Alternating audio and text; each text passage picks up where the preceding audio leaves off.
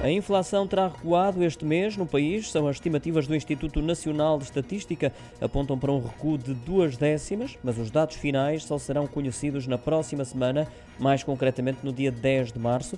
Uma descida justificada pelo abrandamento das despesas relacionadas com a energia. Já em termos homólogos, os preços no geral terão subido 8,2%. Quanto à inflação subjacente, que exclui os produtos alimentares não transformados e energéticos, ter-se-á fixado em 7,2 pontos percentuais, mais duas décimas do que no mês de janeiro, retornando assim à tendência de crescimento, visto que nessa altura recuou.